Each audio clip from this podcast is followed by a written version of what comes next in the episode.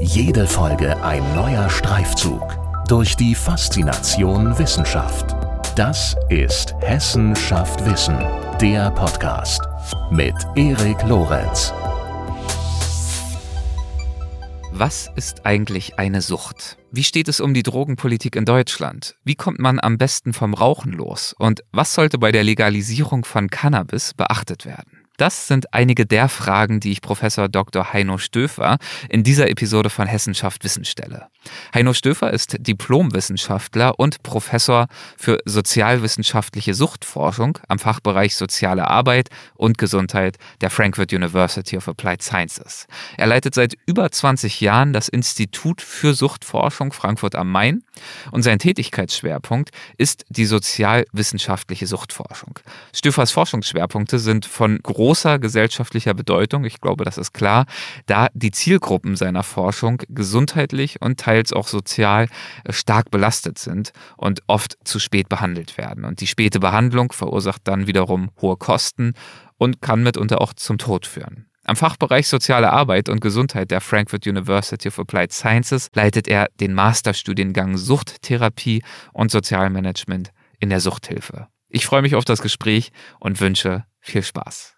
Guten Tag, Herr Professor Dr. Stöfer. Herzlich willkommen bei Hessenschaft Wissen. Vielen Dank, dass Sie sich die Zeit für uns nehmen. Ja, sehr schön. Hallo, äh, Herr Lorenz. Der eine genehmigt sich jeden Abend ein Glas Rotwein, der oder die nächste zockt jeden Abend drei Stunden ein Computerspiel. Wiederum andere haben vielleicht äh, ständig eine Zigarette im Mundwinkel. Ich glaube, diese Verhaltensweisen, die kennen wir auf die eine oder andere Weise alle. Aber woran erkennt man denn eigentlich, dass hier über den normalen Konsum hinaus die Gefahr einer Sucht bestehen könnte? Also wann beginnt eine Sucht und was ist das eigentlich genau, eine Sucht? Ja, Sucht in der Tat, wir äh, denken eigentlich immer alle an das Gleiche und äh, glauben, also es gibt so ein Einverständnis, und allgemeines über Sucht. Aber je näher man hinschaut, äh, um mal ein berühmtes Wort zu zitieren, desto ferner sieht es zurück, hm. die Sucht. Und äh, die ist in der Tat ähm, sehr kompliziert in einer Weise, dann auch wieder einfach. Äh, ich würde sagen, wenn man ein Verhalten, ähm, das ja sozusagen das Belohnungszentrum im Gehirn anspricht, wir machen das ja, weil wir es gern machen, weil wir es lieben, weil wir es mögen, ähm, das, was wir machen, was wir intensiv machen. Ähm, und wenn man nicht mehr ohne kann, wenn man also wirklich Entzugserscheinungen hat oder nicht mehr den, den Alltag bewältigen kann, ohne diese Hilfsmittel, Kompensationsmittel, wie auch immer, dann liegt in der Tat eine Störung vor. Viele Menschen merken das äh, meinetwegen im Urlaub. Also äh, der Zigarettenautomat, äh, der ist weit weg oder den gibt's gar nicht in Schweden äh, und die Geschäfte haben auch schon um 18 Uhr zu und dann sind manche doch schon bereit, 20 äh, oder 25 Kilometer mit dem Auto zu fahren, um irgendwo noch Zigaretten herzukriegen. Und dasselbe passiert eben mit Alkohol ähm, oder mit anderen Substanzen auch. Also ich glaube, das ist ein guter Indikator, ähm, wenn man ähm, ja für einiges bereit ist, in Kauf zu nehmen, um äh, seiner Vorliebe zu frönen, nennen wir es mal ganz neutral, mhm. um äh, sich das, äh, die Belohnung zu holen. Und ähm, wenn man oder oder ähm, auch bereit ist, äh, das gegen sozialen Widerstand und dann heimlich zu tun. Also wenn man, wenn ganz klar ist, dass die Umgebung ähm, ein bestimmtes Verhalten nicht akzeptiert, ähm, die Partnerin, der Partner, Freund, Freundin, äh, dass äh, getrunken wird, äh, viel getrunken wird, weil es dann Wesensveränderungen gibt oder vor bestimmten Tätigkeiten äh, Drogen genommen werden, wie vor dem Sex oder äh, vor dem Einschlafen, was auch immer. Es gibt dann, äh, ja, und, und es dann am Ende heimlich macht, das äh, sind Indikatoren zumindestens Kriterien, die äh, ja einem erleichtern äh, zu prüfen, ob da eine, eine Gewohnheit oder eine Sucht vorliegt. Wir können es auch Gewohnheit nennen, ist vielleicht der neutralere Begriff, weil wir vom Suchtbegriff selbst Abstand nehmen hm, mittlerweile. Okay. Das ist zwar im, im, in der Alltagssprache ein häufig verwendeter Begriff, aber die, in der Fachsprache benutzen wir ihn eigentlich nicht mehr, weil er ähm, in hohem Maße ähm, stigmatisierend wirkt und diskriminierend. Also es ist ja schnell mal so, dass wir andere für süchtig erklären. Äh, und ein Süchtiger, süchtig zu sein, ist eben eine sehr starke Verengung und eine sehr starke Reduktion der Gesamtheit unserer ähm, Lebensäußerungen auf ein bestimmtes Verhalten. Und es gibt auch keine positive Sucht, sondern Sucht ist immer negativ, ist ein, oft ein Kampfbegriff, ein Ausgrenzungsbegriff. Wenn wir andere Menschen stigmatisieren wollen, dann nehmen wir diesen Begriff. Natürlich können auch Menschen das für sich selbst erklären. Das ist dann ja auch in Ordnung. Die schaden dann ja niemandem, äh, sondern sich selbst allenfalls und können sich als süchtig erklären, wenn es den Menschen hilft, das eigene Verhalten zu verstehen, dann ist es ja auch in Ordnung. Ähm, dann kann man sich einer Selbsthilfegruppe anschließen oder professionelle Hilfe in Anspruch nehmen. Aber wie gesagt, der Suchtbegriff selber ist tricky, ist ähm, ja ähm, ist ein wertender Begriff und deswegen versuchen wir den in der Fachsprache zu vermeiden. Gilt das auch dann für begleitende Begriffe wie, ich weiß nicht, Suchtforschung, Suchttherapie? Also ist das die Entwicklung, dass der Begriff dort überall zunehmend entfällt? Ja, ähm, wir sprechen eigentlich jetzt in der Fachsprache und auch in der Medizinsprache von Substanzgebrauchsstörungen. Mhm. Leicht, mittel und schwer. Ich weiß nicht, ob das die Sache wesentlich besser macht, aber das ist sozusagen das, äh, der Neusprech. Ja. Ähm, Substanzgebrauchsstörung. Für Substanz kann man eben die Substanzen einsetzen, also Alkoholgebrauchsstörung, Tabakgebrauchsstörung und so weiter. Hat zwei Vorteile. Einmal ähm, kann man ähm, mit dem Störungsbegriff auch mehr Menschen erreichen, also die meinetwegen phasenweise, übergangsweise oder ähm, punktuell ähm, Substanzgebrauchsstörungen haben oder Schwierigkeiten haben, äh, den Drogengebrauch zu äh, lassen. Und äh, er ist eben sachlicher. Das ist der wesentliche Punkt. Und äh, das ist sozusagen in den großen Klassifikationssystemen der äh, Psychiater oder auch der Mediziner ist das jetzt äh, der neue große Begriff Substanzgebrauchsstörung. Okay, ja, nachvollziehbar, denn ähm, eine Störung, äh, wie Sie gerade sagen, erscheint mir auch als ein sehr neutraler Begriff für etwas, das sozusagen aus dem Takt gekommen ist, das vorübergehend nicht funktioniert. Eine eine neutrale Fehlfunktion, für die es nicht unbedingt den oder die Schuldige geben muss, während Sucht oder auch äh, der Begriff Süchtiger, Süchtige quasi das gesamte Individuum auf diese eine Dimension reduziert und oft ja auch stigmatisiert. Also da geht ja oft auch eine Abneigung mit einher, wenn ich jetzt davon spreche, äh, einer süchtigen Person äh, begegnet zu sein, ja. geht ja damit oft auch die so eine, ja, eine Abneigung einher bei Menschen und auch die Fehlwahrnehmung, dass das unbedingt immer äh, selbst verursacht ist, also auch eine selbstverschuldete Sucht vorliegt. Genau. Und Störung deutet vielleicht für mich dann auch eher darauf hin, dass es sich im Zweifel auch um eine Erkrankung handelt. Mhm. Ja, also das ist in der Tat äh, der Vorteil oder das ähm, sind eben auch die ähm, Konnotationen bei dem Begriff Sucht. Ähm, der ist natürlich mit sehr viel Schuld und mit sehr viel Scham behaftet, mhm. der Suchtbegriff. Und äh, das macht ihn eben sehr negativ und die Menschen eben sehr negativ. Zudem äh, impliziert dieser Suchtbegriff ähm, ein, ein lebenslanges Konzept. Äh, also einmal süchtig, immer süchtig. Und das wird ja auch von den Selbsthilfegruppen ähm, noch gestärkt. Die anonymen Alkoholiker sind dann ja auch noch lange, äh, nachdem sie äh, die körperliche Sucht, ich ne-, nenne es nochmal, überwunden haben, äh, begreifen sie sich als trockene Alkoholiker, also immer noch als Alkoholiker, aber als trockene. Mhm. Und ähm, das befördert ja so eine Denkweise, das sei ein lebenslanges Konzept. Das ist aber falsch, weil ähm, die meisten Süchte, auch schwere Süchte, überwunden werden und zwar in der Regel von den Menschen selbst, äh, oftmals sogar ohne Inanspruchnahme professioneller Hilfe. Also sich selbst am Schopf aus dem Sumpf zu ziehen, wie Münchhausen das gemacht hat, äh, das äh, kommt in der Tat äh, sehr viel öfter vor, als die meisten Menschen glauben und auch als viele Drogenberatungsstellen annehmen, die halten sich für die zentrale Instanz, äh, mhm. Drogenprobleme zu lösen. Aber die meisten Menschen kommen mit Hilfe natürlich von äh, Freunden, Familienangehörigen, Partnern, Partnerinnen ähm, selbst da wieder raus, nach ähm, ja, mehr oder weniger langer Zeit. Und ähm, das ähm, wird natürlich in Zweifel gezogen dann, wenn wir ähm, den Suchtbegriff als so ein lebenslanges Konzept vor uns hertragen und auch wenn jemand schon vor 20 Jahren seine Alkoholsucht überwunden haben, ähm, immer noch annehmen, oh, der ist aber zu lange auf Toilette oder was macht er da gerade und trinkt er doch oder äh, ist es doch kein Alkoholismus mehr? Ich hatte mal das Gefühl, dass der Begriff trockene Alkoholiker auch äh, eher eine, eine positive Schutzfunktion hat für Betroffene, ja. dass sie sagen können, mhm. nee, sorry, ich möchte jetzt gerade keinen Sekt trinken, ich bin trockener Alkoholiker seit 20 Jahren.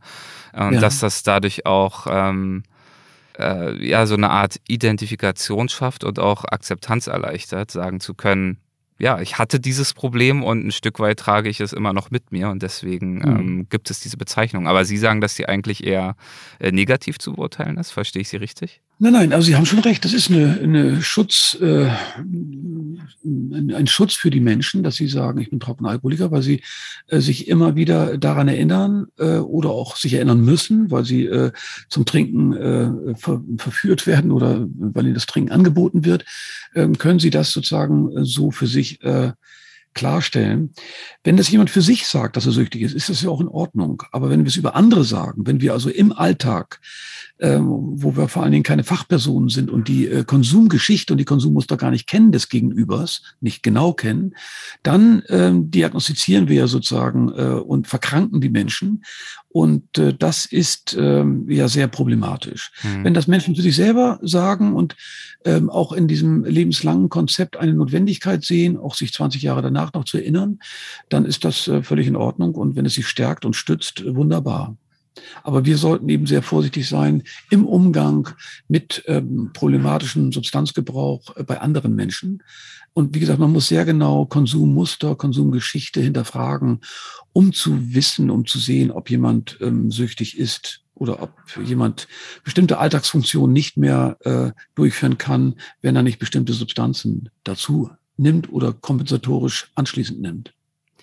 Jetzt haben wir schon einen begrifflichen Paradigmenwechsel äh, besprochen. Sie haben in einer Erklärung von Anfang 2022 äh, darüber hinausgehend äh, eine grundlegende Reform der Drogenpolitik in Deutschland gefordert. Erstmal ganz allgemein gefragt, woran hapert es denn aus Ihrer Sicht? Naja, wir sind ein, eine sehr drogenaffine Gesellschaft.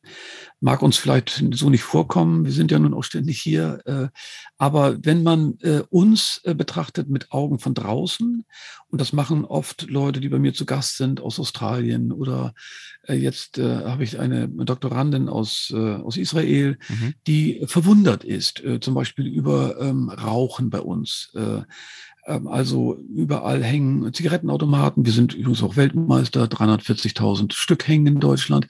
Die gehören zum Stadtbild und weil sie so selbstverständlich sind, kann der Inhalt auch nicht so schlimm sein. Das assoziiert man damit. Oder auch ähm, der Alkoholgebrauch ist relativ weit verbreitet, findet auch öffentlich statt ähm, geht man freitags abends mal durch die Stadt, haben viele ihr Wegbier in der Hand, gehört schon zum guten Ton. Und ähm, ja, wir sind sehr, wie soll man sagen, ähm, Alkohol- und Drogenaffin.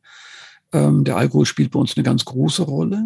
Man kann eigentlich schon mit 14 Alkohol bestellen. Begleitetes Trinken ist das in, äh, in Kneipen, äh, wenn die eine äh, elterliche Bezugsperson dabei ist.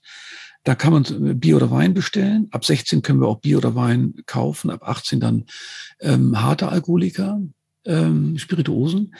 Also das sind Grenzen, die es in anderen Ländern nicht gibt. Das mit 14, dieses, äh, dieses begleitete Trinken, ist ja, wirkt fast auf Außenstehende so, als würde man hier genötigt werden mhm. zu trinken oder als müsse man trinken. Ähm, und das suggerieren ja auch die vielen Werbeplakate, die es äh, witzigerweise auch für Tabak noch gibt, so aus, auf äh, Außenaufsteller, äh, riesige äh, Poster, in denen äh, man, äh, in denen das Rauchen noch angesprochen wird. Das soll bis 2024 beendet werden, aber wir sind das letzte Land in Europa, das die Außenwerbung für noch noch für Tabakprodukte hat und für Alkoholprodukte sowieso. Also ähm, gut, da gibt es auch mehrere Länder noch in Europa, ist noch nicht ganz abgeschafft. Aber ähm, das zeigt uns mal, dass wir äh, in Europa schon auch eine besondere Rolle einnehmen. Der Pro-Kopf-Verbrauch von Alkoholika äh, in Deutschland ist relativ hoch, 12, 13 Liter reinen Alkohol pro Nase, pro Kopf. Mhm. Ähm, also das sind schon äh, Mengen, die ähm, ja die, die führend sind in Europa, die, wo wir zur Spitzengruppe gehören. Und auch das Rauchen ist relativ weit verbreitet. 31 Prozent der erwachsenen Bevölkerung rauchen nach wie vor, obwohl wir in der Altersgruppe der 12- bis 17-Jährigen äh, sehr viele äh, einen großen Rückgang haben. Äh, da rauchen nur noch äh, sechs Prozent oder äh, sagen, die haben in der letzten Woche ähm, Zigaretten geraucht. Also Aber die große erwachsene Bevölkerung, die Bevölkerungsmehrheit äh, hat eben noch einen recht weit verbreiteten Umgang mit äh, Tabak, mit Zigaretten, jeder Dritte, wie gesagt, und auch Alkohol ziemlich hoch. Also das liegt daran, dass wir insgesamt äh, wenig äh, rigide äh, Kontrollpolitiken oder Zugangspolitiken fahren, sondern ähm, ja, Alkohol ist 24 ähm, Stunden, sieben Tage erhältlich in Convenience Shops, also in Tankstellen, Kiosken oder sonst was. Zigaretten, wie gesagt, auch noch über äh, diese 340.000 Automaten, äh, die auch für Jugendliche, wenn man ein Perso hat oder eine, eine Bankkarte, dann ist das ja auch relativ leicht auch für unter 18-Jährige machbar. Und auch erst die, die Altersgrenze 18 ist erst vor, weiß nicht, acht oder zehn Jahren eingeführt worden. Vorher waren die ganz frei zugänglich, diese Automaten. Äh, und insgesamt liegen wir da in Europa mit diesen Kontrollpolitiken so in, in, im untersten Bereich. Hm. Viele, viele Länder machen es besser als wir oder machen es, äh, haben rigidere äh, Zugangskontrollpolitiken äh, entwickelt. Beim Tabak kann ich Ihnen das genau sagen, da gibt es eine zwei, drei jährlich stattfindende Untersuchung, äh, welche Länder die meisten ähm, von der Weltgesundheitsorganisation empfohlenen Maßnahmen zur Tabakkontrolle eingeführt haben. Und da gibt es so einen Score, 100 Punkte kann man da erreichen. Die einzelnen Maßnahmen wie ähm, Außenwerbeverbot oder keine Zigarettenautomaten und so, das ist alles in Punkte aufgegliedert. Man kann 100 Punkte erreichen. Der Spitzenreiter UK hat, also Großbritannien, 84 Punkte und wir haben 36 und liegen an letzter Stelle von 36 untersuchten Ländern. Hm das äh, verdeutlicht nochmal ganz deutlich, und ich sage das immer, es ist sehr drastisch, ähm, wo wir eigentlich stehen. Der äh, der Klassenbeste ähm, Großbritannien, da haben wir eine Rauchprävalenz, eine Verbreitung in der Erwachsenenbevölkerung des Rauchens von 14 Prozent und wir haben 31. Das zeigt ganz deutlich, dass die ähm, Art und Weise, wie wir Tabakzugang kontrollieren oder einschränken, etwas mit der Verbreitung des, des äh, Tabakrauchens zu tun hat. Je rigider wir sind, desto weniger Raucher und Raucherinnen am Ende gibt es. Das ist das, das, das größte vermeidbare Gesundheitsrisiko der Deutschen. Das ja. muss man, glaube ich, mal so knallhart sagen. Es sterben pro Jahr 127.000 Menschen vorzeitig äh, an den Folgen des Tabakrauchens. 127.000, das sind so Städte wie Paderborn, Fürth, Osnabrück, was weiß ich, so um den Dreh. Die muss man sich vorstellen, die werden entleert. Äh, und darüber sprechen wir, Sie haben gefragt, was falsch läuft, darüber sprechen wir zu wenig. Ähm, wir reden, wenn wir über Drogen reden, über die, äh, die, die wenigen äh, Opiat- oder Heroin-Konsumierenden. Wir reden über äh, Cannabis-Konsumierende oder Crack oder Methylamphetamin, Crystal Meth und sowas. Die Populationen sind da bis auf Cannabis relativ klein. Ähm, aber wir haben 17 Millionen Raucherinnen und Raucher. Wir haben eine große Verbreitung des Alkohols. Über 90 Prozent der Bevölkerung trinkt Alkohol. Und das sind ähm, Zahlen, die und auch Schäden, die da in Kauf genommen werden, äh, die wir eigentlich viel, viel stärker angehen müssten. Die Politik sagt dazu eigentlich gar nichts. Mhm. Ähm, wir müssten eigentlich ganz schnell 340.000 Zigarettenautomaten abbauen. Die Automatenwirtschaft äh, hat, als es schon mal gedanklich ins Spiel gebracht worden ist vor einigen Jahren, gesagt, da hängen 30.000 oder 40.000 Arbeitsplätze dran. Okay, mag sein. Wir müssen nur äh, abwägen und wir müssen äh, sehen, was wir wollen. Wollen wir die äh, Mortalitätsrate bei äh, Tabakkonsumierenden reduzieren? Dann müssen wir das in Kauf nehmen, dass die Automaten abgebaut werden und wir äh, ja, Arbeitslosenrisiken äh, eingehen. Oder äh, wollen wir so weitermachen und dann müssen wir eben mit diesen Kosten leben.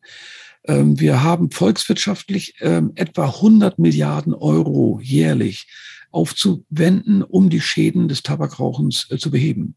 Das heißt, wir haben circa 450.000 stationäre Aufenthalte pro Jahr wegen COPD, Lungenkrebs, ähnliche Dinge. Und äh, wir haben äh, Ausfall in der Firma und viele andere.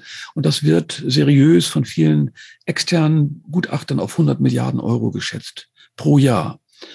Und ähm, das ist eine Stange Geld. Wir kriegen auch wieder was rein über Tabaksteuern, gar keine Frage.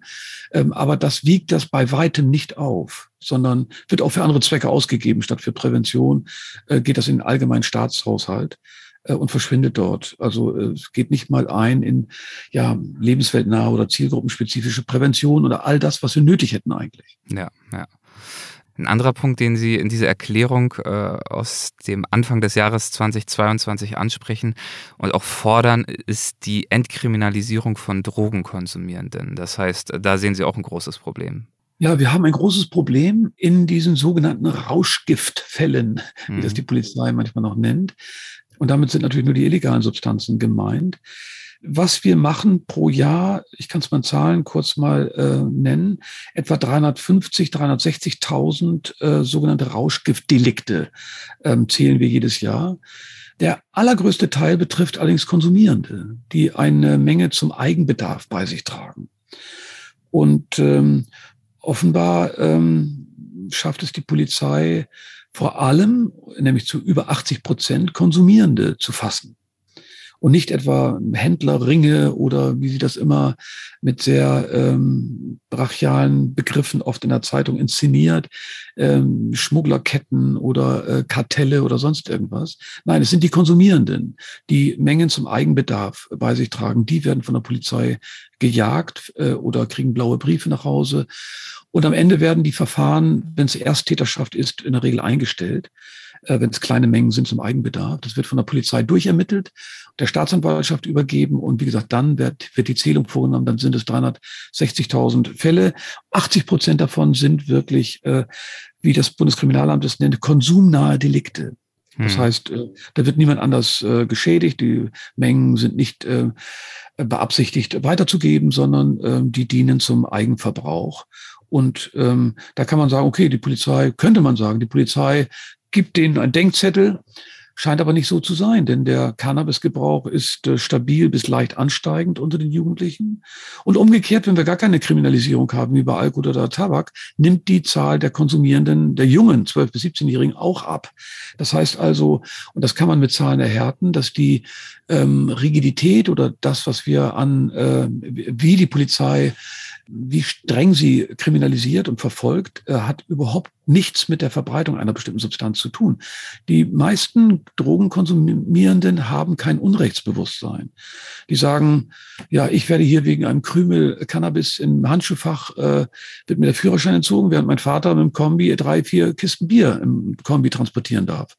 So, das sind ja auch Dinge, die sind schwer nachvollziehbar, sind auch unlogisch. Wir sind auch gesetzlich äh, nicht in Ordnung.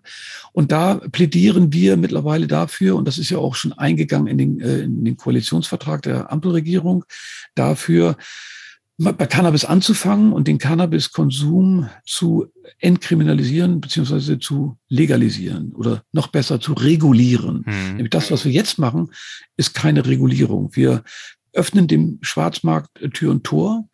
Wir unterstützen, ich sage es mal ganz hart, wir subventionieren die organisierte Kriminalität, die auf einen hohen Preis, ähm, ähm, die einen hohen Preis garantiert bekommt, weil die, durch die Prohibition, also durch das Drogenverbot, kann man die Preise äh, anheben künstlich der Substanzen. Die liegen ja weit über dem, äh, was eigentlich diese Substanzen kosten. Und die können schlechte, gepanschte, gestreckte Ware anbieten. Also all das, was der Schwarzmarkt sozusagen äh, hat und schafft und machen kann, ungestraft, äh, das lassen wir uns bieten seit vielen, vielen Jahren. Und ähm, das ist etwas, was jetzt auch die Ampelregierung angeht, nämlich die, die Regulierung des Cannabis-Zugangs.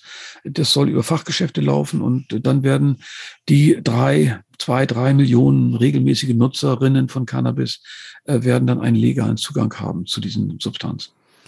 Das ist interessant. Sie haben gerade zum Beispiel diese konsumnahen Delikte angesprochen, die den großen Teil der, ja, der Menschen ausmachen, die von der Polizei dann äh, gefasst werden und gegen die ermittelt wird.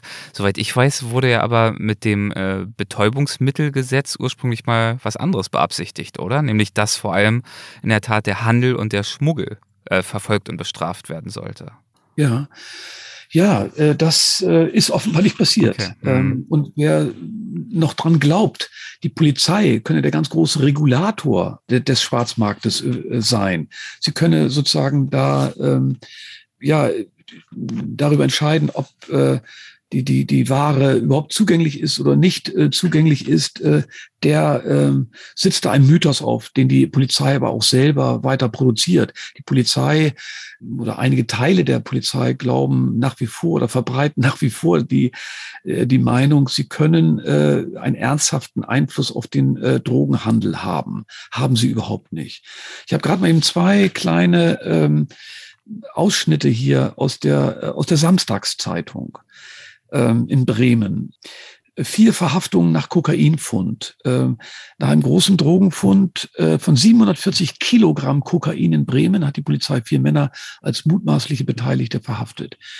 Eine andere, ähm, das sind 740 Kilo gewesen, eine andere Meldung in derselben Ausgabe der Zeitung, äh, da heißt es, Polizei beschlagnahmt 3,5 Tonnen Kokain. Die spanische Polizei hat eine Drogenhändlerbande ausgehoben, das ist immer dieses Martialische in der Sprache der Polizei, und dabei 3,5 Tonnen Kokain sichergestellt, die nach Schätzung im Handel über 100 Millionen Euro wert sind. Ja, äh, ich erinnere nur daran, dass vor zwei Jahren im Sommer in, im Hamburger Hafen 16 Tonnen Kokain sichergestellt worden sind. Und diese Sicherstellung hatte überhaupt keinen Einfluss auf die Zugänglichkeit äh, von Kokain oder auf ähm, den Preis von Kokain. Man wird ja annehmen, bei so einer Sicherstellungsmenge würde der Preis steigen, weil die, die Ware verknappt wird. Überhaupt nicht. Nach wie vor zwischen Flensburg und Garmisch-Partenkirchen konnte man Kokain zum selben Preis, in derselben übrigens sehr hohen Qualität in Deutschland kaufen. Also das macht überhaupt keine, hat überhaupt keine Auswirkungen gehabt auf die Zugänglichkeit und auf den Preis. Und das sind so Beispiele, die, ähm, die man ja endlos weiterführen könnte. Sie sehen ja auch, in welchem Maße die organisierte Kriminalität, die Drogenkartelle Substanzen ins Land bringen, tonnenweise. 16 Tonnen, wie gesagt, in einem Container in Hamburg.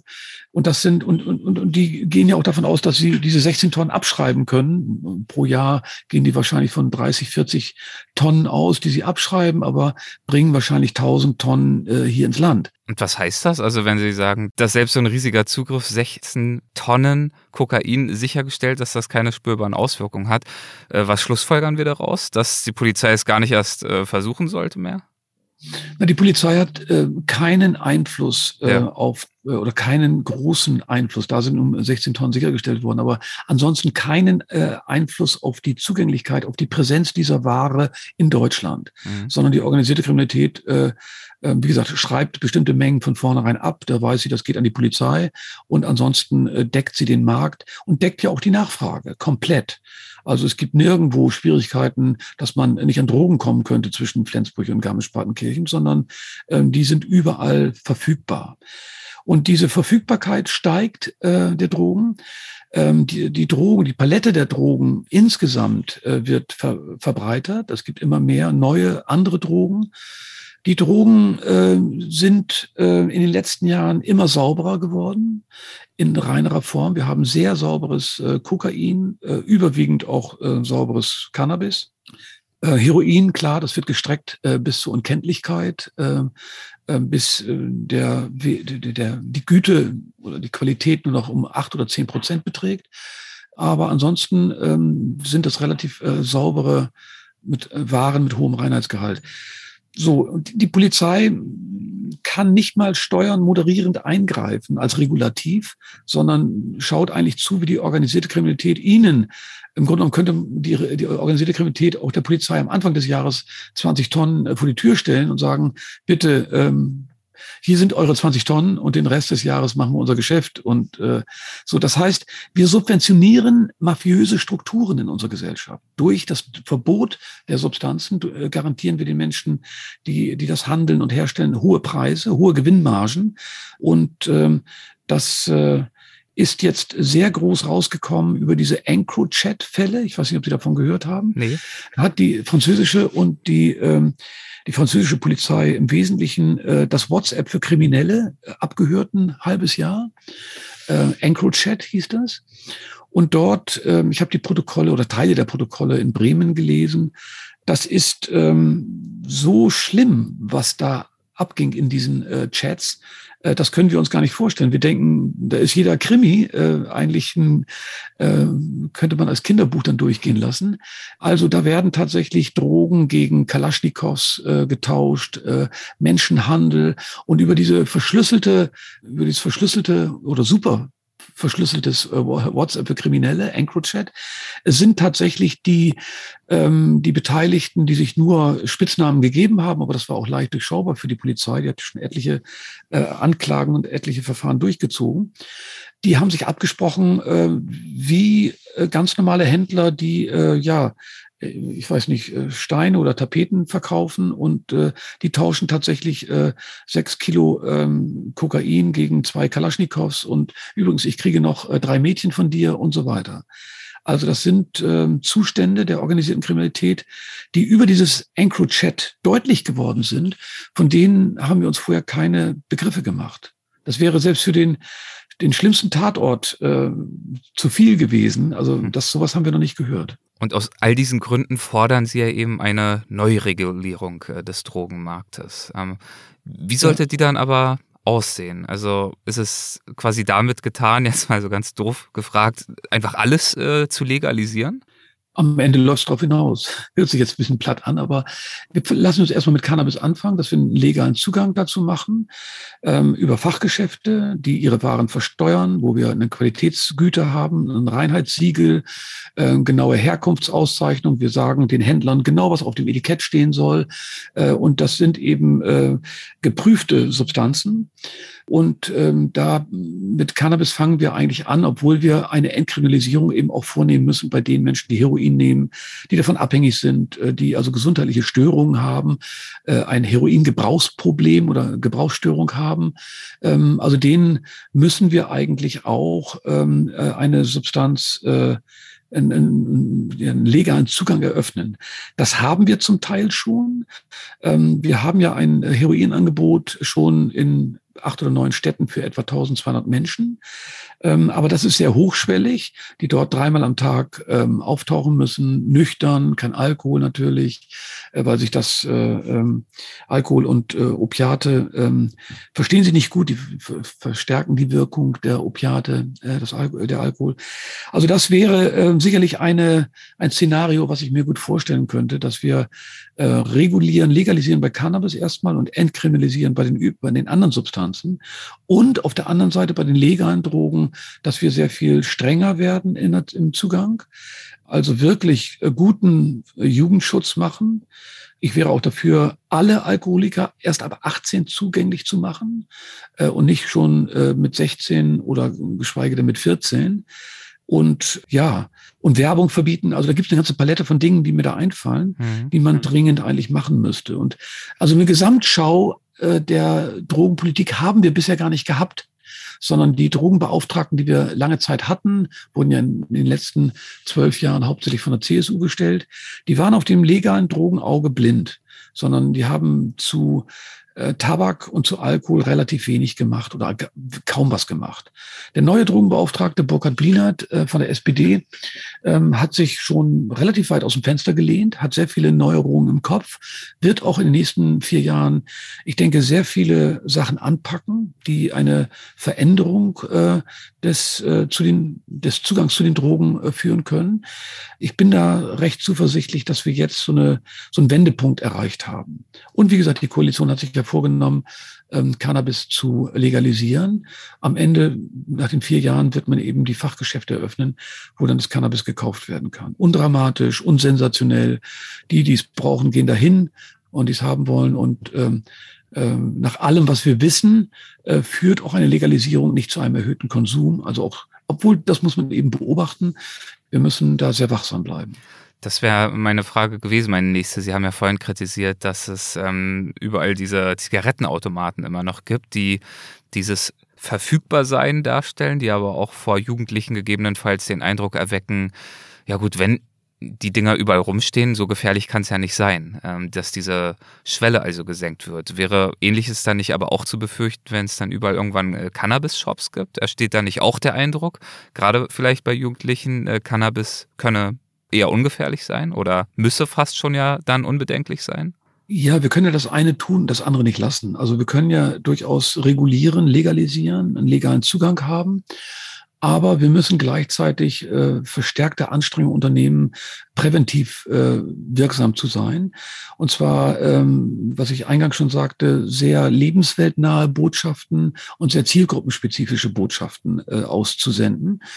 Äh, und zielgruppenspezifisch hört sich vielleicht ein bisschen ungelenk und sperrig an, aber das meint, dass wir auf äh, ja, verschiedene Zielgruppen besonders eingehen, auf junge Männer, äh, auf junge Frauen, die unterschiedliche Motive möglicherweise haben, Cannabis zu rauchen ähm, und auch unterschiedlich angesprochen werden müssen, auf Menschen mit Migrationshintergrund oder auch auf ältere Menschen, die schon lange Cannabis nutzen. Und wir können das auch sehr viel besser machen, wenn es legal ist. Jetzt in der Illegalität sind unsere Präventionsanstrengungen doch sehr mühsam, ähm, weil die Leute, die wir als Zielgruppe vor Augen haben, die geben ja im Grunde genommen ein, äh, ein, ein Delikt zu, wenn sie zu uns kommen, sich öffnen und sagen, sie haben äh, Probleme mit Cannabis oder ähm, sie möchten den Führerschein wieder haben mit äh, und wollen aber auf Cannabis nicht verzichten, also was auch immer. Ähm, viele wissen gar nicht, dass Drogenberater eine Schweigepflicht haben, äh, weil doch viele denken, ja, der Drogen, mein Vater ruft dann beim Drogenberater an und der Drogenberater sagt ihm dann, wie viel Cannabis ich rauche oder solche Dinge. Äh, und wenn es legal ist, äh, haben wir sehr viel weniger solcher solcher, solcher Filter zu befürchten, sondern wir können sehr viel glaubwürdiger äh, über das Thema reden und sehr viel glaubwürdigere Präventionsbotschaften und Präventionsstrategien entwickeln. Da bin ich sehr zuversichtlich. Im Übrigen hat der Wissenschaftliche Dienst des Deutschen Bundestages gerade in einer Untersuchung zusammengestellt, alle wissenschaftlichen Ergebnisse, die es gibt, ähm, nachdem Cannabis legalisiert worden ist in Uruguay, in den in vielen äh, oder mehreren Staaten der USA, in Kanada. Und äh, unisono kommen alle Studien aus diesen Ländern zum Ergebnis, dass der Cannabisgebrauch nicht angestiegen ist. Außer in, in Kanada, da ist die Gruppe der über 64-Jährigen äh, stärker geworden. Klar, weil die jetzt sich äh, erlauben, offiziell und legal in Geschäfte einzutreten und das dort äh, auch legal jetzt kaufen. Aber bei Jugendlichen äh, hat äh, dieser wissenschaftliche Dienst festgestellt, gibt es keinen Anstieg. Und ich denke, so weit verbreitet wie Cannabis jetzt schon ist, ähm, dass er überall erhältlich ist, äh, da macht es jetzt äh, keine, wird es keinen sprunghaften Anstieg geben, wenn die Leute es dann legal erwerben können.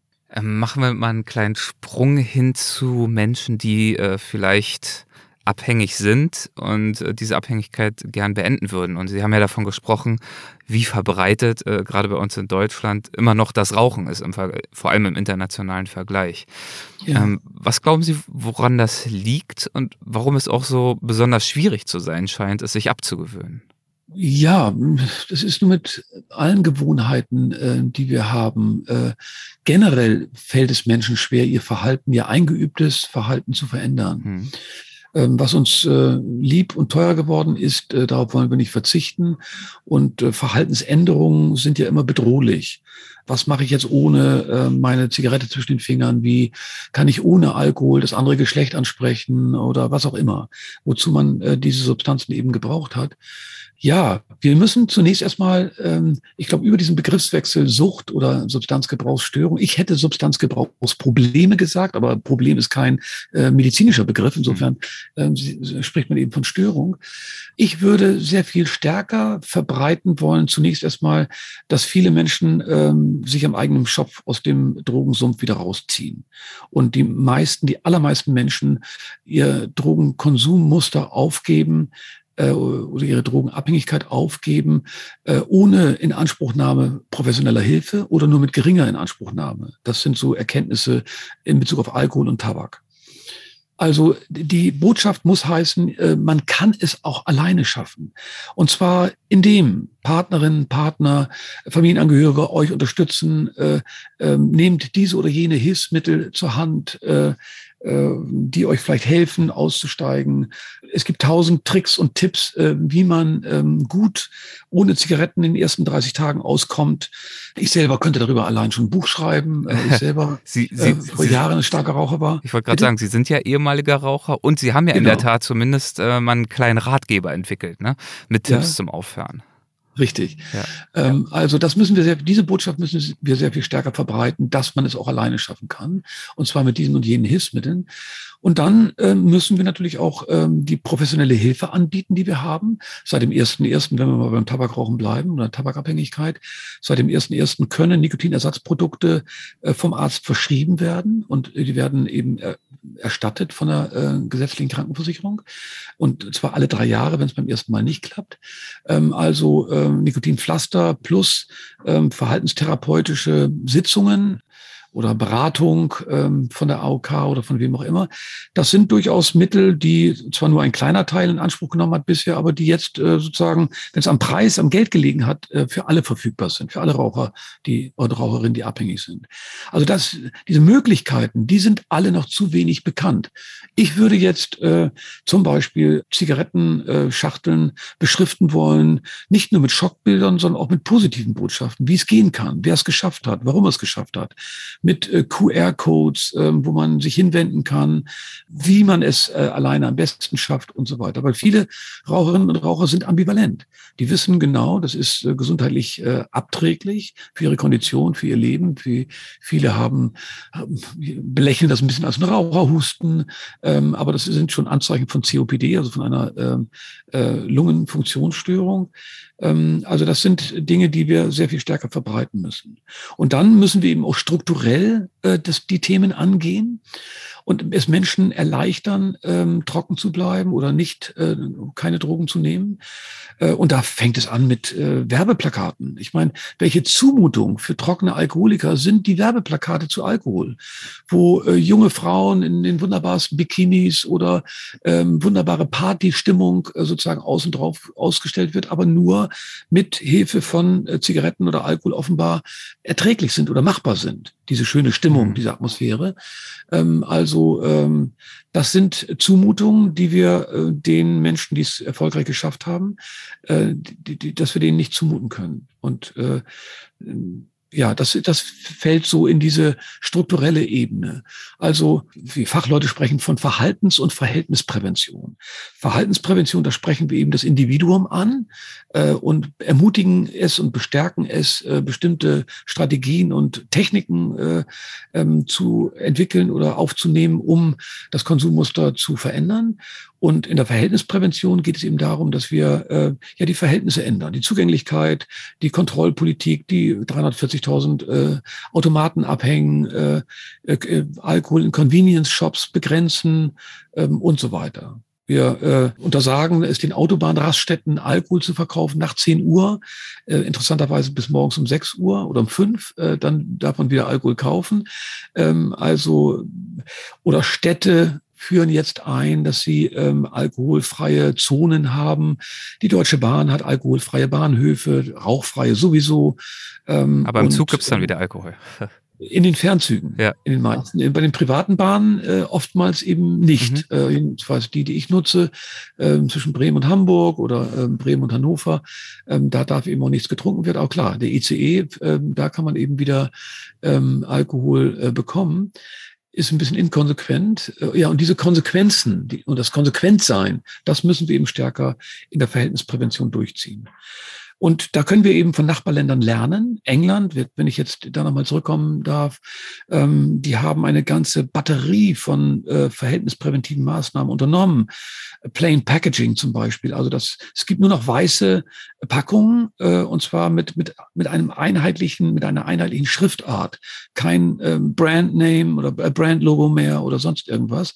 Ähm, und die sind auch nicht sichtbar, die Zigaretten, ähm, sondern die sind unter einem, hinter einem verschlossenen Schrank erhältlich. Bei uns sind sie noch schön im Sichtfeld unter, äh, zwar unter einem Sperrgitter oftmals oder auch nicht, äh, in Supermärkten. Oder ähm, ja, also man muss extra dafür fragen, es ist komplett verbannt aus dem öffentlichen Sichtfeld. Und das ist schon mal so eine Maßnahme.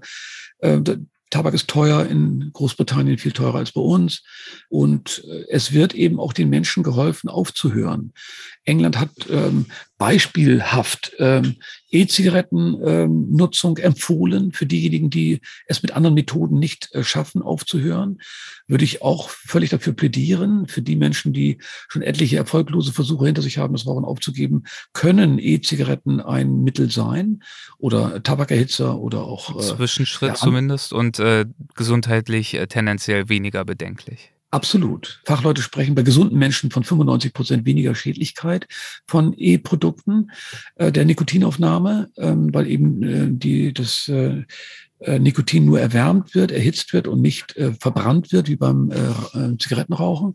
Und dabei entstehen ja die, äh, die kanzerogenen Prozesse und die äh, kanzerogenen Stoffe werden da ja freigesetzt im Verbrennungsprozess. So, wenn das als Zwischenschritt gegangen werden. Kanzerogen, also äh, krebserregend. Krebserregend, mhm. genau. Wenn dieser Zwischenschritt gegangen werden will, dann äh, soll er auch befürwortet werden, weil das ist eine weitere, weiterer Pfeil im Köcher. In Deutschland ist man da eher skeptisch äh, in Fachkreisen. Und ich finde, dass äh, ohne Not eigentlich ein Pfeil aus dem Köcher rausgeschmissen wird, weil so viele Pfeile haben wir in dem Köcher nämlich gar nicht, äh, die wir den Menschen anbieten können als Hilfestellung. Und ich bin jetzt sehr neugierig, wie äh, dieses äh, Angebot das kostenlose Angebot des äh, Verschreibens von Nikotinersatzprodukten, wie das angenommen wird von den Menschen, ob da viele Menschen jetzt zum Arzt gehen und sich für tabakabhängig erklären und der Arzt ihnen das dann verschreibt. Und auch das ist ja, etwas seltsam, dass der Arzt äh, das Nikotin in den, auf den Pflastern und in den Sprays verschreiben kann, aber nicht das Nikotin in E-Zigaretten, die ja äh, sozusagen, wo es die gleichen Hersteller gibt, die einmal Nikotin für äh, Pflaster oder Sprays oder Kaugummi oder Weingummi machen und äh, aber auch Nikotin für, äh, für Liquids in, in E-Zigaretten herstellen. Gut, das muss man sehen. Aber wie gesagt, wir können von Nachbarländern sehr viel mehr lernen, als wir es bisher tun. Und ja, ich denke, dass wir ähm, auf mittlere Sicht mit so einer konsequenten, auch ganzheitlichen Drogenkontrollpolitik die Auswüchse des Drogengebrauchs in Deutschland mehr in den Griff bekommen. Weil wir haben tatsächlich auch massive Auswüchse, äh, die wir nicht äh, schönreden dürfen. Wir haben äh, bei über 70 Prozent aller äh, Delikte von häuslicher Gewalt ist Alkohol im Spiel. Das sind über 400.000 Fälle in Deutschland. Alkohol spielt eine große Rolle bei Verkehrsunfällen äh, und auch mit tödlichem oder Verletzungsausgang. Wie gesagt, eine große Summe Geldes äh, wird aufgewendet werden müssen, um die Schäden des Tabakrauchens zu beheben, 100 Milliarden im Jahr. Also all das sind ja ähm, massive Schädigungen von den äh, von der drogenbezogenen Mortalität mal ganz abgesehen. Haben Sie sich eigentlich auch mit äh, Süchten beschäftigt, die weniger von Substanzen abhängen? Jetzt habe ich übrigens wieder den Begriff der Sucht äh, gebraucht. Wird mir noch schwerfallen, den komplett abzuschaffen aus meinem Hirn. Äh, ja. Abhängigkeiten und so weiter. Haben Sie sich mit Süchten wie, also ich weiß nicht, Kaufsucht, Internetsucht und äh, solchen Themen auch beschäftigt? Nee, nur am Rande. Ja. Also in meinen Forschungen jedenfalls nicht. Also Verhaltenssüchte würde man das platt mhm. und äh, noch immer sagen.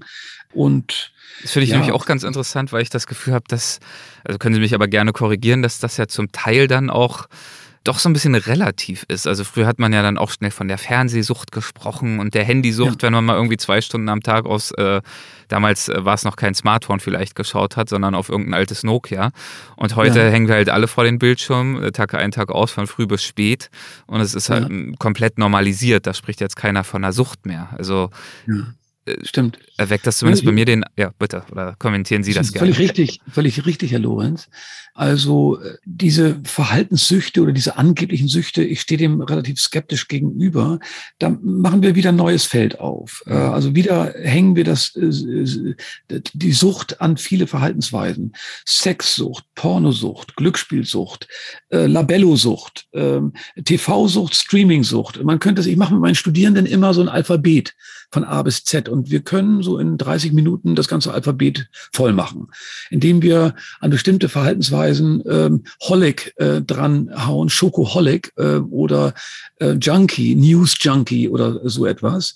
Äh, und das zeigt eigentlich, wie unbedarft und wie ähm, ja, wie, wie inflationär wir eigentlich mit diesem Begriff Sucht umgehen und um uns schlagen, kann man fast sagen, indem wir ja jede Intensität eines bestimmten Verhaltens zur Sucht erklären schnell und wüssten, was es eigentlich ist damit und wüssten dann auch, wie man es aufgeben muss, nämlich gar nicht mehr das und jedes zu machen. Und ähm, das hat in der Tat eine etwas inflationäre Verwendung. Äh, wobei wir doch immer ganz genau gucken müssen, äh, wie läuft das eigentlich? Äh, sind bestimmte Süchte, ist das etwas, was das Menschen das ganze Leben machen? Zum Beispiel Gaming bei Jugendlichen? Nein, die hören auf. In einem dritten Lebensjahrzehnt spätestens hören die auf, irgendwie War of Warcraft zu spielen, The World of Warcraft ähm, oder sonst irgendetwas. Und das sind dann temporäre, so würde ich es Phasen in der Biografie, in denen Menschen irgendetwas intensiv machen. Und ähm, das ist in der Tat, äh, würde ich, an, würde ich anders bezeichnen, als ähm, mit dem Terminus Sucht zu begleiten oder dem einen, äh, diesen Suchtterminus eben anzuhängen. Der hilft den Menschen auch nicht weiter. Der führt äh, allenfalls dazu, dass äh, ja die Menschen sich äh, schlecht fühlen und äh, wahrscheinlich noch weniger Antrieb haben, damit aufzuhören, weil ähm, ja äh, es etwas ist, was sie vielleicht ja was sie gerne machen und was sie dann, nachdem sie das, den Stempel, das Etikett süchtig bekommen haben, doch dann eher heimlich machen oder so, dass es Menschen nicht mitbekommen. Ähm, also das ist ja etwas, ähm, was wir vermeiden sollten, dass wir Menschen über diesen, äh, über das Anhängsel, über diesen über diese äh, Silben äh, süchtig, dass wir die äh, stigmatisieren äh, und diskriminieren und reduzieren, das sagten Sie ja eingangs auch, auf eben ein, eine bestimmte Verhaltensweise. Also jemand, der Glücksspieler ist, kann auch guter Vater sein äh, oder äh, liebevoller Ehemann äh, und vieles andere. Aber diese Qualitäten, die trennen wir ab äh, und reduzieren ihn eben auf seine Glücksspiel, Leidenschaft können wir ja auch nennen. Äh, und in der Regel so, wie wenn ich mal so eine äh, eine Gesamtschau machen möchte, die meisten dieser intensiven Verhaltensweisen sind äh, temporärer Natur. Das heißt, sie werden dann abgelegt, wenn sie nicht mehr stimmig, nicht mehr passend sind. Ähm, das trifft auf einen Großteil der Cannabiskonsumierenden zu. Auch da trifft es zu, dass das dritte Lebensjahrzehnt ähm, dann ein Jahrzehnt ist, wo ähm, der Cannabisgebrauch in das Leben vieler Menschen nicht mehr reinpasst. Mhm. Also die werden berufstätig, wechseln den Ort, die Stadt, den, den Job oder treten überhaupt in den Job ein und dann irgendwie passt Cannabiskonsum äh, und das äh, ja der Zusammenhang mit einer Clique nicht mehr oder sie verlassen die Clique und die Clique äh, hat sich definiert und äh, hatte die Identität, äh, nur eine Identität bekommen über den Cannabisgebrauch. Also all das äh, sind Dinge bei den sogenannten Verhaltenssüchten, die man mit bedenken muss. Das ist temporärer Natur und ich glaube, wenn wir da dieses äh, Oholic oder äh, Junkie oder süchtig dran heften an viele äh, Verhaltensweisen, äh, dann schaden wir den Menschen mehr, als äh, dass wir ihnen nützen. Schokoholic ist so etwas, äh, ja, wo ich sagen würde, äh, gar keine Frage. Die Menschen äh, essen gerne Schokolade, weil Schokolade glücklich macht, äh, in gewissem Maße jedenfalls. Äh, das ist ein inhärenter Faktor der, der Schokolade. Äh, und ähm, wo ist das Problem? Aber ja, es gibt ja klar, schon eine, eine, Zuckerabhängigkeit des Körpers, der sich dann auf diese Zufuhr an Süßigkeiten äh, auch einstellt und sie dann auch einfordert, oder? Ja, ähm, so wie wir ähm, bei jeder Gewohnheit, die uns lieb geworden ist, ähm, sich ein Entzug einstellt, äh, wenn wir nicht den regelmäßigen gewohnten Zugang zu dieser Substanz haben und dem Körper dies eben auch nicht zuführen. Und ähm, das, glaube ich, stellt sich bei jeder, ähm, bei jeder Gewohnheit ein, äh, die wir, ähm, die wir haben. Ähm, es gibt Leute, die sind völlig durcheinander, wenn sie um acht Uhr nicht ihre Tagesschau anschalten können. Ähm, dann ist der ganze Abend irgendwie äh, völlig konfus und durcheinander. Und ja, wir müssen in jedem Falle für viele Menschen eben äh, Rezepte bereithalten, wie sie auf Veränderungen, die sie manchmal ja gar nicht selber einleiten, wie, wir, wie sie auf Veränderungen reagieren können. Ich glaube, dass unsere Gesellschaft äh, sehr, sehr lernbereit ist, äh, wenn, wenn wir den Menschen es nahebringen, auf Zucker zu verzichten zum Beispiel und was es für Auswirkungen hat äh, für unseren Körper, für unsere ähm, Agilität, für unsere, für eine, unsere Aktivität, für unsere, unser Wachsein. Ähm, das ist ja durchaus etwas, was wir äh, wieder zielgruppenspezifisch und lebensweltnah transportieren müssen als Botschaft. Und das tun wir zu wenig. Wir könnten viel differenzierte und vor allen Dingen lesbare, vor allen Dingen für alte Menschen lesbare Aufschriften auf den Lebensmitteln haben. Äh, die Lebensmittelampel ist vielleicht ein, ein Weg, äh, äh, die, ja, die Ampel ist ein, ein Weg, um Menschen zu informieren oder zu, zu schützen vor äh, sehr schadhaften äh, Lebensmitteln und Genussmitteln. Das sind durchaus Wege. Wir haben ja gesehen, gerade gestern habe ich mich mit einem Kollegen darüber unterhalten, dass wir vor, weiß nicht, 20, 30 Jahren noch äh, Raucherabteile in den Zügen hatten. Sie sind zu jung, um das noch mitgekriegt zu haben, aber man, man ging durch eine blaue Wolke in diesen, äh, in diesen Waggons äh, und selbst Raucher haben sich da nicht hingesetzt, äh, weil ihnen das zu viel war, sondern sind nur zum Rauchen hingegangen. Leider musste man mal da sitzen, wenn der Zug voll war, aber unglaublich, dass man auch in, in Zügen oder Flugzeugen rauchen konnte. Oder ähm, ja, wir werden uns auch daran gewöhnen, dass wir in, in Zügen kein Alkohol mehr trinken können. Viele äh, Airlines äh, schenken zum Beispiel keinen Alkohol mehr aus ähm, auf den äh, auf bestimmten Flügen. Also all das sind Dinge, wo die Gesellschaft ja bereit ist, das zu übernehmen und zu lernen. Keiner hätte gedacht, dass wir äh, äh sehr so konsequent sind, um mit Masken rumzulaufen. Aber gut, man muss den Leuten erstmal Masken geben können. Wir hatten ja anfangs wieder unsere hm. erheblichen Schwierigkeiten. Also wir müssen den Menschen die Schutz Vorkehrungen, die Schutzmittel verfügbar machen, verstehbar machen, verfügbar machen und äh, sie in, in vielerlei Sprachniveaus eben auch ansprechen mit dem, was bestimmte Substanzen auf Dauer genutzt ausrichten können. Das ist, glaube ich, unser, unsere große Aufgabe. Große Bleiwüsten von Text, die, äh, die ich, ich noch nicht mal äh, mit spitzen Fingern im, im äh, Wartezimmer des Zahnarztes anfassen würde, von der BZGA oder von anderen Gesundheitsagenturen, die nützen uns wenig wo Leute immer weniger lesen und vor allen Dingen keine Bleiwüsten lesen von irgendwie, die eine halbe Stunde oder eine Stunde dauern würden, ähm, sondern äh, Bilder, kurze Botschaften, ähm, YouTube-Geschichten im, im, Wartezimmer ähm, mit irgendwelchen Gesundheitsbotschaften oder äh, oder auch Genussbotschaften. Also das alles äh, ist, glaube ich, in die Wege zu leiten. Völlig zu Recht sieht ja auch die Koalition vor, die äh, BZGA, also die Bundeszentrale für gesundheitliche Aufklärung, aufzulösen. Die soll in eine größere Gesundheitsagentur übergehen. Ich finde das zu Recht, weil die BZGA ein sehr schwerer Tanker ist, beziehungsweise bald war, ähm, und ähm, viel zu sperrige, starre Aufklärungsbotschaften versendet hat. Ähm, und die hätte sehr viel näher äh, an den Menschen gestaltet werden müssen und mit den Menschen gemacht werden müssen. Sie machen so einiges selbst mit Menschen, nicht zuletzt an der Frankfurt University of Applied Sciences. Dort erforschen und lehren Sie nämlich. In welchen Studiengängen kann man Sie dann dort erleben? Ja, ich bin im äh, Bachelor-Studiengang ähm, Soziale Arbeit aktiv. Und ähm, das ist ein wirklich ähm, ja ein modularisiertes Studium, wie alle Studiengänge äh, modularisiert äh, sind. Ähm, und ähm, der geht über sechs Semester.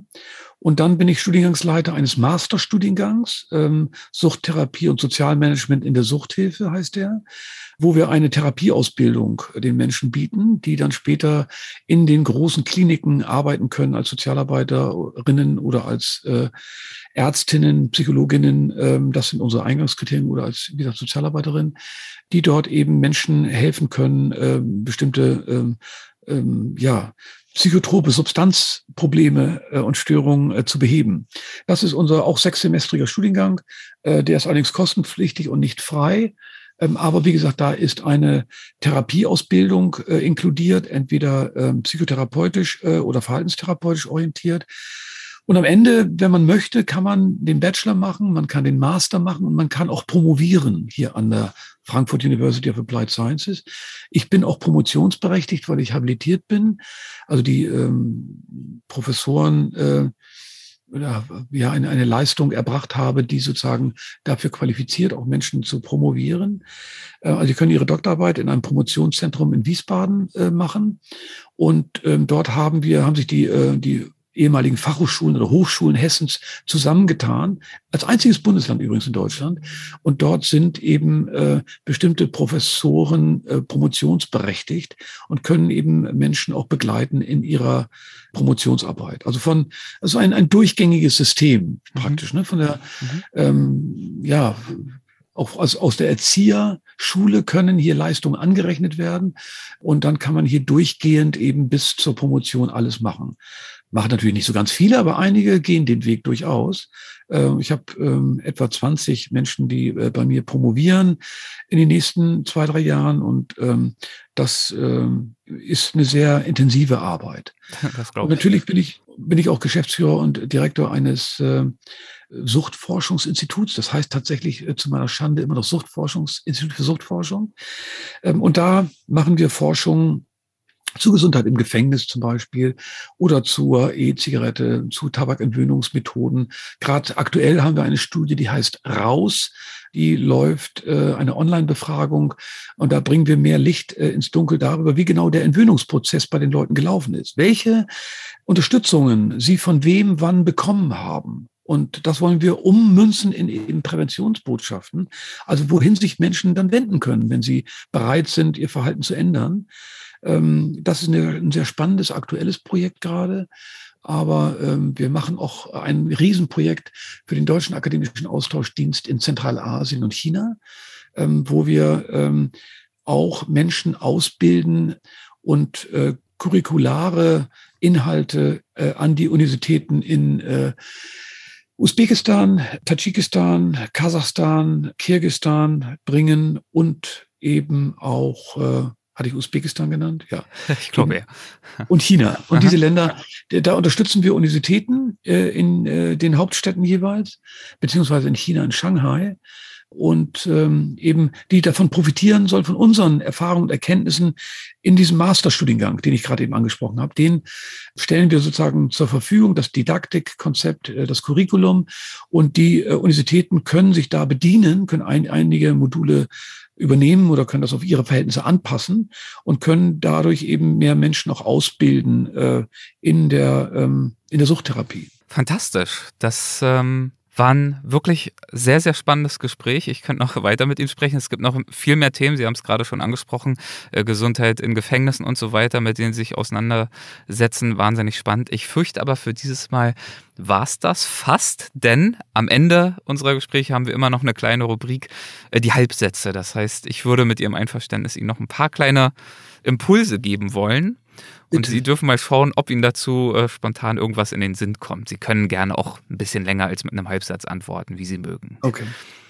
An den Sozialwissenschaften, beziehungsweise konkreter, konkret der Suchtforschung, ich behalte den Begriff jetzt hier nochmal, äh, begeistert mich bis heute die Unendlichkeit des Themas. Also es ist etwas, äh, was die Menschheit begleitet und äh, das Spannende daran ist, ähm, wie unterschiedlich Kulturen äh, mit äh, dem Substanzgebrauch umgehen. Das finde ich spannend. Das wäre auch nochmal ein weiteres Thema für ein zukünftiges Gespräch vielleicht. Äh, eine prägende Erfahrung in meiner Karriere war für mich ähm, die äh, in meiner Karriere war für mich sehr prägend äh, die internationale Arbeit. Also ich habe an den Universitäten in äh, Edinburgh, in äh, Rotterdam und in London studiert. Und dieses Jahr, dieses Austauschjahr, das kann ich jungen Leuten nur ans Herz legen. Äh, wenn die ungebunden sind oder Lust haben auf Reisen und äh, Kennenlernen anderer Kulturen, das im Nachhinein war das das prägendste Jahr für meine Karriere, wo ich gelernt habe, international zu arbeiten, auch auf Englisch zu arbeiten und zu schreiben und eben vieles kennenzulernen. Das hat äh, mich sehr angeregt. Dann bleiben wir mal bei dem Thema. Vielleicht gibt es ja noch was. Meinen Studierenden gebe ich häufig den Rat. Diesen wahrscheinlich. Meinen Studierenden gebe ich äh, häufig den Rat, äh, ja, kritisch zu bleiben äh, und die Dinge zu hinterfragen und ähm, die Leute direkt anzusprechen, von denen sie lesen. Kontakt also aufzunehmen und keine Scheu zu haben vor großen Namen. Das ist, äh, sind so Ratschläge, die ich ganz häufig gebe. Sehr, sehr schön. Also das heißt jetzt, äh, was zum Beispiel wissenschaftliche Publikationen anbetrifft? Ja, das heißt, dass sie die Autoren oder Autorinnen selbst ansprechen mhm. sollen, wenn sie was nicht verstehen oder äh, Ideen haben äh, oder was kritisch hinterfragen wollen, äh, mit den Autoren selbst in, äh, in Kontakt zu treten. Das ist ein Rat, den ich sehr häufig gebe.